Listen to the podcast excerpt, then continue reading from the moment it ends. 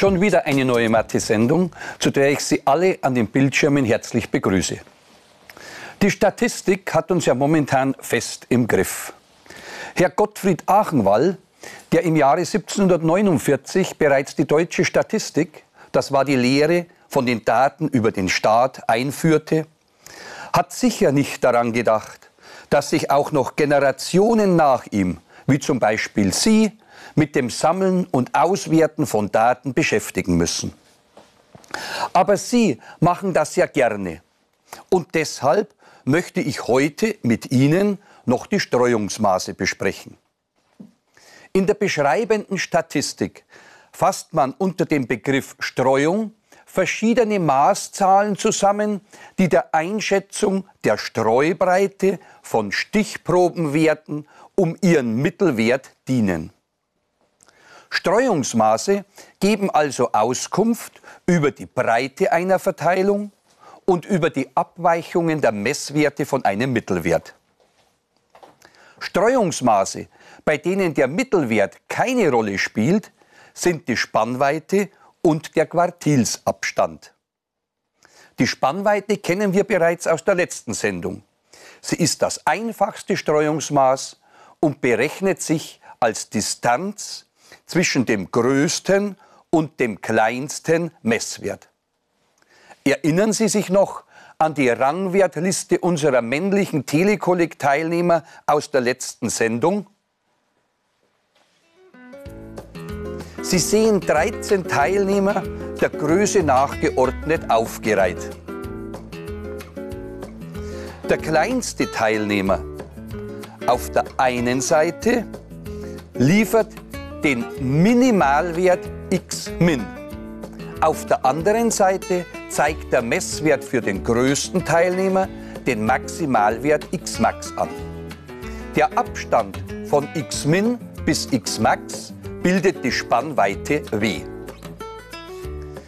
Die Variable w für Spannweite ist hier beliebig gewählt.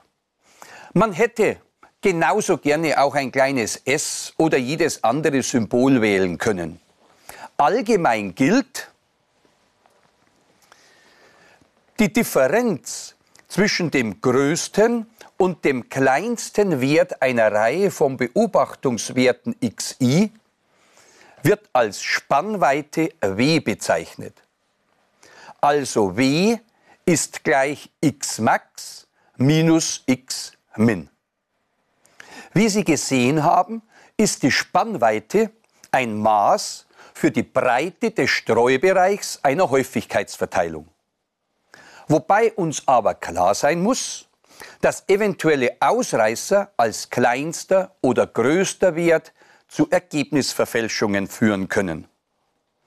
Um diese Ausreißer unter den Daten für weitere Interpretationen unschädlich zu machen, wählt man statt der Spannweite gerne den sogenannten Quartilsabstand. Die Tabelle zeigt die Rangwertliste für die Körpergrößen unserer männlichen Teilnehmer. Wie wir aus der letzten Sendung wissen, teilt der Median den sortierten Datensatz so, dass links und rechts vom Median gleich viele Beobachtungswerte liegen. Unterteilt man die linke und die rechte Hälfte nach der gleichen Vorschrift, wie man den Median bestimmt, so erhält man vier gleich große Bereiche die durch drei Quartile aufgeteilt werden. Es ergeben sich Teilbereiche, die jeweils 25 Prozent der Beobachtungswerte beschreiben. 25 Prozent kleinste Werte und 25 Prozent größte Werte. Die Grenzen bilden das erste und das dritte Quartil. Zwischen diesen beiden Quartilen liegen 50 Prozent aller Beobachtungswerte. Und dieser Bereich, der mittlere 50 Prozent Bereich aller Beobachtungswerte, heißt Quartilsabstand Q. Für die Berechnung gilt, Der Quartilsabstand Q ist gleich der Differenz aus dem dritten und dem ersten Quartil. In unserem Beispiel also Q ist 7. 50 Prozent unserer Daten liegen also in einem Bereich der Bandbreite 7 cm. Oder anders ausgedrückt, 50 Prozent der Körpergrößen liegen zwischen 178 cm und 185 cm. Gegenüber der Spannweite ist also unser Quartilsabstand von Ausreißern unabhängig, da er die Breite des mittleren Bereichs angibt, in dem ca. 50 Prozent aller Werte liegen. Demzufolge liefert er genauere Informationen als die Spannweite. Er gibt aber nur Informationen über die Breite der Verteilung. Ein Streuungsmaß, das die durchschnittliche Abweichung der Werte von einem Mittelwert angibt, ist die mittlere Abweichung. Die mittlere Abweichung kann von verschiedenen Mittelwerten berechnet werden. Nehmen wir zuerst einmal die mittlere Abweichung vom Zentralwert unserer Größenrangwertliste. Die Tabelle kennen Sie nun mittlerweile. Der Beobachtungswert x7 bildet den Zentralwert unserer Beobachtungsreihe.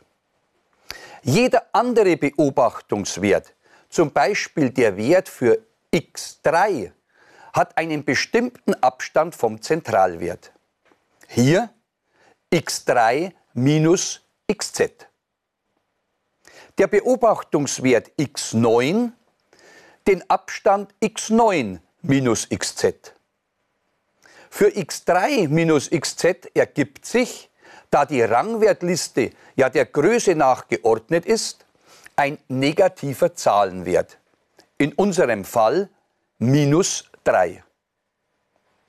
Da Abstände aber nur einen positiven Wert aufweisen können, nimmt man den Betrag davon, also plus 3. Für x9 minus xz ergibt sich dieses Problem nicht. Die Abweichung beträgt hier 2. Jeder Beobachtungswert unserer Liste hat seinen besonderen Abstand. Man erhält also bei n Beobachtungen auch n Abstände. In unserem Beispiel sind das 13. Möchte man daraus den Mittelwert erhalten, muss man die 13 ermittelten Abstände addieren und dann den Summenwert durch 13 teilen wie Sie ja bereits aus den letzten Sendungen das schon wissen. Wir erweitern dazu unsere Rangwertliste um die Zeile Betrag von xi minus xz. x7 bildet den Zentralwert und es ergeben sich in der dritten Zeile der Tabelle x1 minus xz Betrag 8, x 2 minus xz Betrag 5 und so weiter.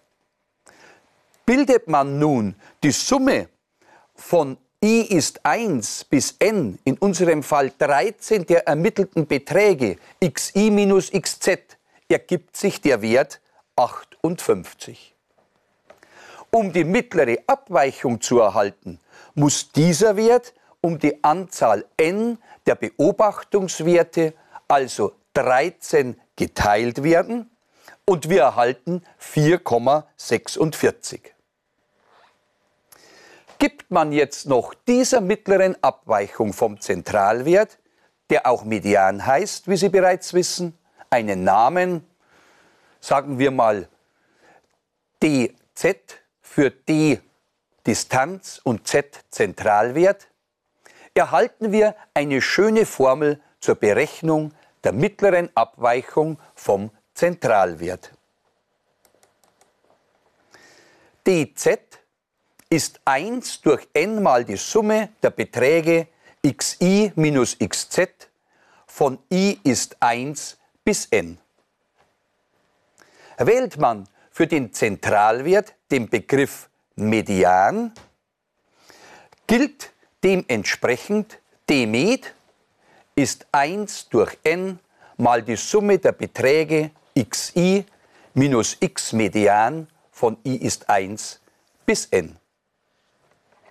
Auch hier können Sie wieder einmal erkennen, wie sehr doch die Mathematik, in diesem Fall das Teilgebiet Statistik, ein Spiel mit Buchstaben und Symbolen ist. Sobald man die Zeichen zuordnen kann, ist alles nicht mehr so schwierig. Eines sei noch erwähnt.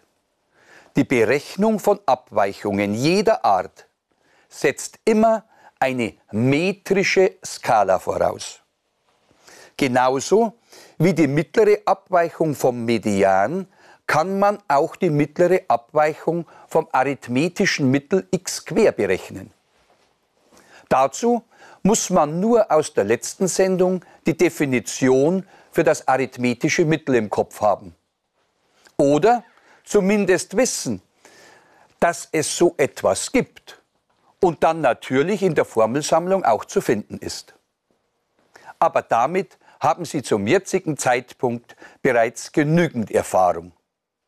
Zur Wiederholung möchte ich Ihnen die Definition trotzdem noch einmal sagen. Das arithmetische Mittel ist ein Lagemaß der entsprechenden Häufigkeitsverteilung. Es ist der Quotient aus der Summe aller Beobachtungswerte xi und der Anzahl der Beobachtungswerte n. Als Formel das arithmetische Mittel x quer ist 1 geteilt durch n mal Summe von x1 für i ist 1 bis n. Es ergibt für unsere bereits gut bekannte Rangwertliste der Körpergrößen unserer Telekollegmänner den Wert x quer gleich 182. Und somit für x1 minus x quer Betrag in unserer dritten Zeile der Tabelle die Werte von 10 bei x1 bis 20 bei x13. Und schon sind wir so weit, dass wir die mittlere Abweichung vom arithmetischen Mittel x quer analog zur mittleren Abweichung vom Zentralwert berechnen können. In der Formel steht jetzt für xz bzw. xmed nur x quer. Und somit, wenn wir die mittlere Abweichung vom arithmetischen Mittel, den Buchstaben e verwenden, womit wir mittlerweile ja keine Hemmungen mehr haben, die Formel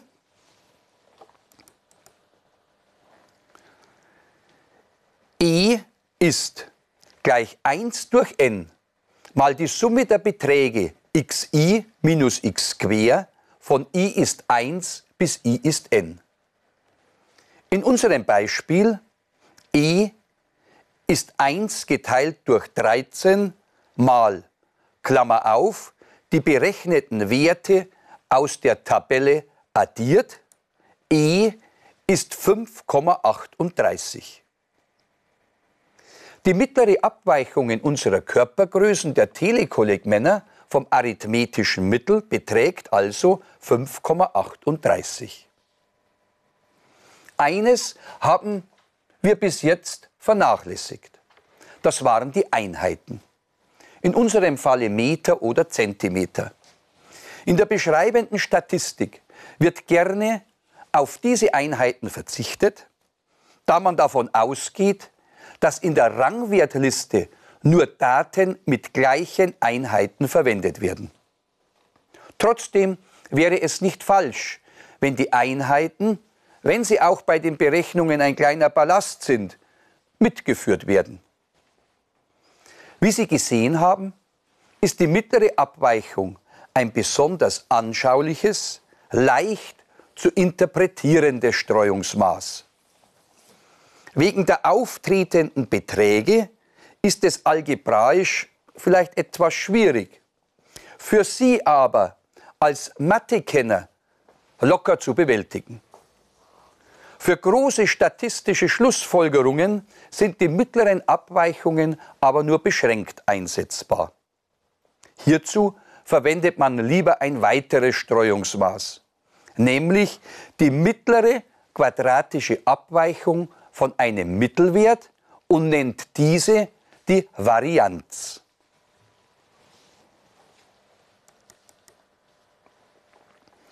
Für die Varianz klein v ergibt sich v ist 1 durch n mal Summe aus den Quadraten über xi minus x quer von i ist 1 bis i ist n. Haben wir nochmals unsere Körpergrößentabelle vor Augen. Die Körpergrößen haben alle die Einheit Meter oder auch mal Zentimeter. Die Einheit der Varianz ist aber durch den Term xi minus x quer in Klammern zum Quadrat folglich Quadratmeter oder Quadratzentimeter. Um diesem Problem aus dem Weg zu gehen und wieder auf die ursprüngliche Einheit zu kommen, zieht man die Quadratwurzel aus der Varianz und erhält die Standardabweichung klein s. Klein s ist Quadratwurzel aus v. Mit der Formel für v eingesetzt ergibt sich S ist Quadratwurzel aus 1 durch n mal der Summe über den Quadraten von xi minus x quer von i ist 1 bis n. Die Berechnung führen wir jetzt an unserem Beispiel durch. Dazu die Ihnen bereits bekannte Tabelle. Wir fügen eine vierte Zeile hinzu, in der wir die Quadrate über xi minus x quer eintragen. Es ergeben sich die Werte 100 in Spalte x1 bis 400 in Spalte x13. Die Summe der vierten Zeile ergibt 708. Für die 13 Beobachtungswerte erhalten wir dann die Standardabweichung S ist Quadratwurzel aus 1 durch 13 mal 708. Mit dem Taschenrechner ermittelt S gleich 7,38. In vielen Fällen sind die quadratische mittlere Abweichung und die Standardabweichung günstiger anzuwenden als die mittlere Abweichung. Welches Streuungsmaß man am besten wählt, ergibt sich aus dem Typ der Verteilung und der zu behandelten Problemstellung. Wir haben Varianz und Standardabweichung auf der Grundlage einer Rangwertliste erstellt. Wie sieht es jetzt aber aus, wenn die Berechnung auf der Grundlage einer Häufigkeitstabelle erfolgt? Nehmen wir mal als Beispiel das Ergebnis meiner letzten Feststellungsprüfung in Mathematik an meiner Kollegtagsschule. Bei den Wirtschaftlern gab es viermal die Note 1, fünfmal die Note 2, siebenmal die Note 3, sechsmal die 4, zweimal die 5 und einmal die Note 6. Die Summe der Schülerzahlen der zweiten Zeile, Summe i ist 1 bis 6, von ni ergibt 25 Schüler. Diese Art von Tabellen sind Ihnen sicher geläufig. Die zweite Zeile der Tabelle zeigt die absoluten Häufigkeiten Ni der vorkommenden Noten. Auch das arithmetische Mittel x quer lässt sich relativ einfach errechnen. Nach der Formel x quer ist 1 durch n mal Summe von xi mal ni für i ist 1 bis k, also von 1 bis 6, erhalten wir für unseren Fall x quer ist ein 25. mal Klammer auf, 1 mal 4 plus 2 mal 5 plus 3 mal 7 plus 4 mal 6 plus 5 mal 2 plus 6 mal 1. Mit dem Taschenrechner durchgetippt gibt das den Wert 3,0. Das arithmetische Mittel mit dem Wert 3,0 zeigt uns in diesem Beispiel den Notendurchschnitt der Klasse an. Um die Varianz berechnen zu können, müssen Sie sich an die bereits verwendete Formel V für Varianz ist 1 durch n mal Summe aus den Quadraten über xi minus x quer von i ist 1 bis i ist k erinnern. Jetzt handelt es sich aber um keine Rangwertliste, in der jeder Beobachtung genau ein Wert zugeordnet ist, sondern um eine Häufigkeitstabelle, in der jeder Beobachtung die betroffene absolute Häufigkeit zugeordnet wird. Deshalb muss das Quadrat aus der Differenz von xi und x quer mit dem Faktor der absoluten Häufigkeit multipliziert werden und es ergibt sich, v ist gleich der bisherige Term mit dem Ergänzungsfaktor ni. Mit den Werten unseres Beispiels v ist 1 durch 25. Das war die Anzahl der Schüler mal Klammer auf und nochmal Klammer auf, Note 1 minus Durchschnitt 3, Klammer zu zum Quadrat, mal 4, weil die Note 1 viermal vorkommt, plus und das immer für alle sechs Notenstufen wieder. Kurz ausgerechnet, V ist ein 25. mal Klammer auf 16 plus 5 plus 0 plus 6 plus 8 plus 9 Klammer zu. Die Varianz hat den Wert 1,76. Und wie erhalten wir jetzt noch die Standardabweichung? Dies ergibt sich nach der gleichen Gesetzmäßigkeit wie bei unserer Rangwertliste, nämlich aus S für Standardabweichung ist Quadratwurzel aus v.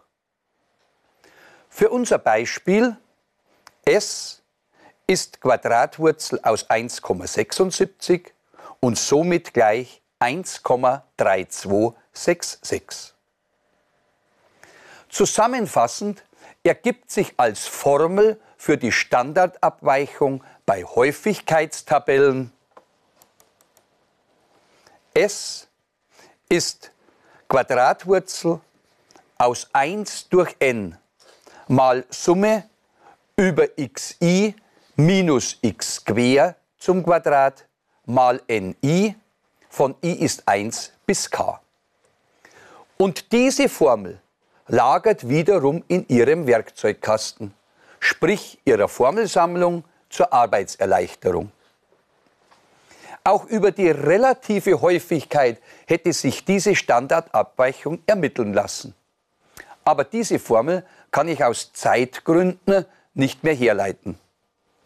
Sie könnten mir es aber auch glauben und werden sehen, dass sie sogar etwas einfacher ist.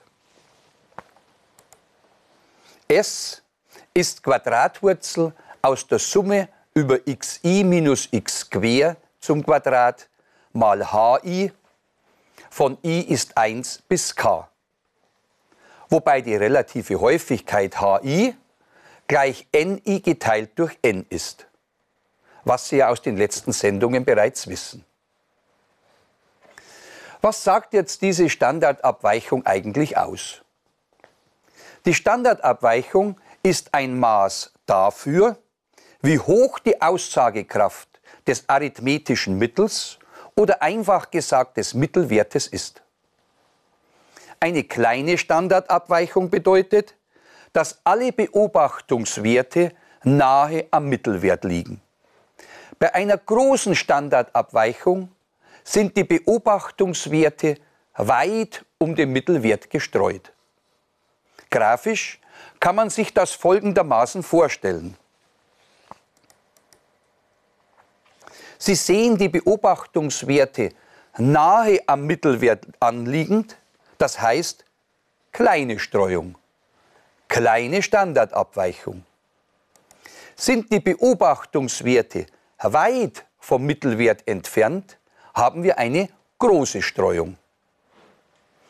In einem Koordinatensystem grafisch dargestellt, gibt unsere Häufigkeitstabelle der Mathefeststellungsprüfung folgende Kurve. Auf der Rechtswertachse sind die Notenstufen und auf der Hochwertachse die absoluten Häufigkeiten der vorkommenden Noten angetragen. Es ergibt in unserem Fall eine Kurve mit einem höchsten Punkt, der zufälligerweise auch dem Mittelwert 3,0 unserer Verteilung entspricht. Verteilungen, welche in ihrer grafischen Darstellung die Form einer Glockenkurve aufweisen, nennt man Normalverteilungen. Sie sind eingipflig und annähernd symmetrisch. Zum Beispiel so. Die Kurve zeigt einen Extremwert und besitzt auch eine Art Symmetrieachse. Welchen Einfluss hat jetzt die Standardabweichung S auf die Form der Kurve? Gehen wir von einer Kurve mit einer bestimmten Standardabweichung S1 aus. Sie sehen diese Kurve eingezeichnet. Wird die Standardabweichung kleiner, angenommen S2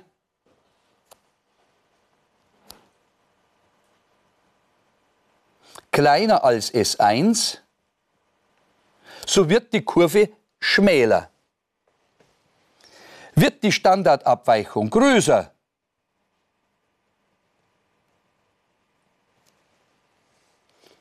also S3, größer als S1, so wird die Kurve breiter.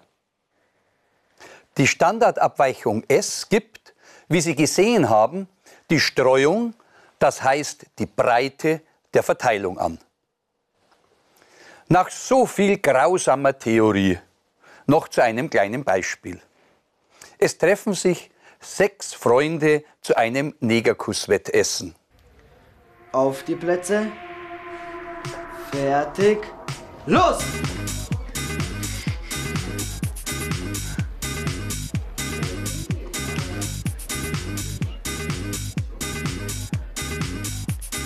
Habt noch 20 Sekunden.